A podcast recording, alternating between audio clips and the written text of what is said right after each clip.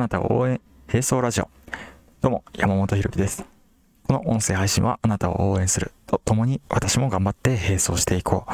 そんなコンセプトでお送りしております。この音声配信の提供は私、教員のためのバインダー、ジョインダーの提供でお送りします。いやね、震えております。もう今日は、もう、震えております。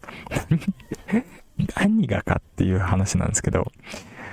僕もう今30歳ですよ。30歳。で、この30歳ってまあ世間的にはね、まあ、働き盛りというか、働き始めで、もうちょっとでミドル、ミドルかなというような、世間的にはそんなイメージかもしれないんですけれども、ね、今日、新日本っていう本を読んでおりました。これ何回も読み返したいぐらい、めちゃくちゃ素晴らしい本だなと思いながら、ちょっとごめんなさい。あの、子供の泣く声が入ってしまったかもしれませんが、あの、この新日本っていう本を読みながら、日本を引っ張ってきたのは、これぐらいのミドルから若手なんだなっていうことを改めて感じながら、で、俺はね、今まで30年間何やってたんだと、なんかそんな気持ちになりますね。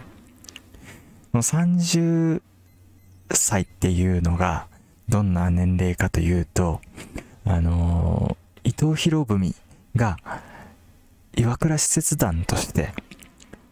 アメリカヨーロッパいわゆる欧米と言われるところに派遣された。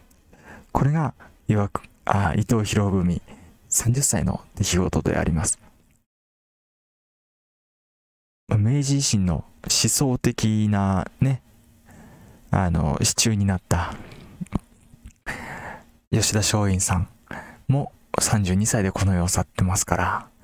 この世を引っ張ったのは実質、えー、私の年齢にはもう役目をほとんど終えてたんじゃないかぐらいな感じですよね。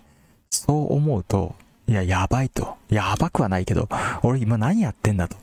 いう気持ちなんですよ。震えております。そんなわけで。で、今、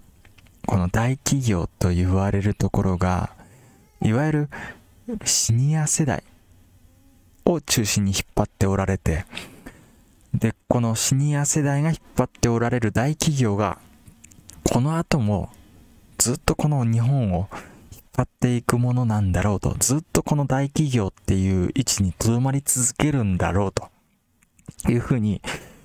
思っていたんですけど、この新日本を読んでいると、どうやらそうでもなさそうだと。というか、そうじゃない方が、日本の繁栄的にはいいんだと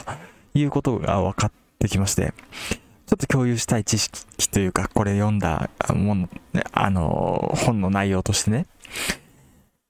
トヨタ自動車ってあるじゃないですか。もう今日本では一番のこう自動車メーカーじゃないですか。日本どころか世界で一番の自動車メーカーと言っても過言ではない。その自動車メーカーは、当初、当初、どんな会社だったかっていうと、三井物産の子会社じゃないんですよ。三井物産の子会社が、トヨタ織機、トヨタ自動織機という会社。まだトヨタ自動車出てきてないですよ。三井物産の子会社、トヨタ自動織機のそのまた子会社にトヨタ自動車というものがあったそうなんですよ。だから、三井物産の孫会社になるトヨタ自動車がこんなに大きくなるなんて当初思いもしなかったみたいな。もっと言うと、もっと言うと、えー、もう一つの例といえばね、富士ゼロックス、富士ってありますよね。富士通か。富士通っていうのが、えー、古川電気工業って当初あった電気屋さんですよね。古川電気工業とドイツのジーメンスっていう会社、これの子会社であった富士電機まだ富士通でできてないんですよ。えー、古川電気工業とジーメンスの子会社の富士電機の、えー、その子会社が富士通だということで、どちらも大企業と言われるものはもともとこう孫企業であったりとかして、要は資金提供は受けるけれども、その後の反映するかどうかっていうのはギャンブルだったわけですよね。ギャンブルに見事勝ち抜いて、トヨタ自動車だったり富士通が今生まれてきてるんだと。日本の繁栄の仕方ってこうなんだよと。ベンチャーと言われるスタートアップに投資、ベンチャーキャピタリストっていう人たち、ベンチャーキャピタルっていうところが、こう、要は投資すると、資金を与えますということで、あの、スタートアップ、始まったばっかりの企業が、それこそ若手ですよ。若手に当たる人たちが、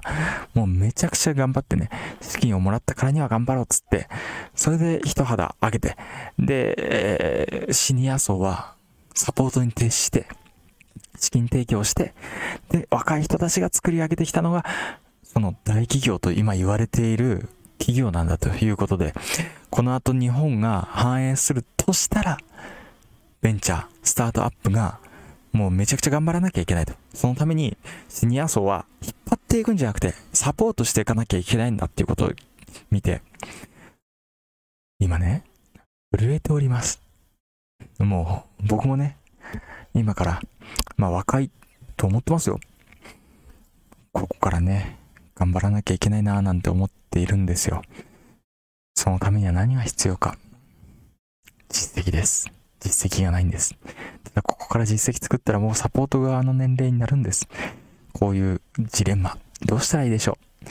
そんな感じですね。はい。つらつらとこの新日本という本の内容を踏まえながら雑談させていただきました。以上でございます。また明日。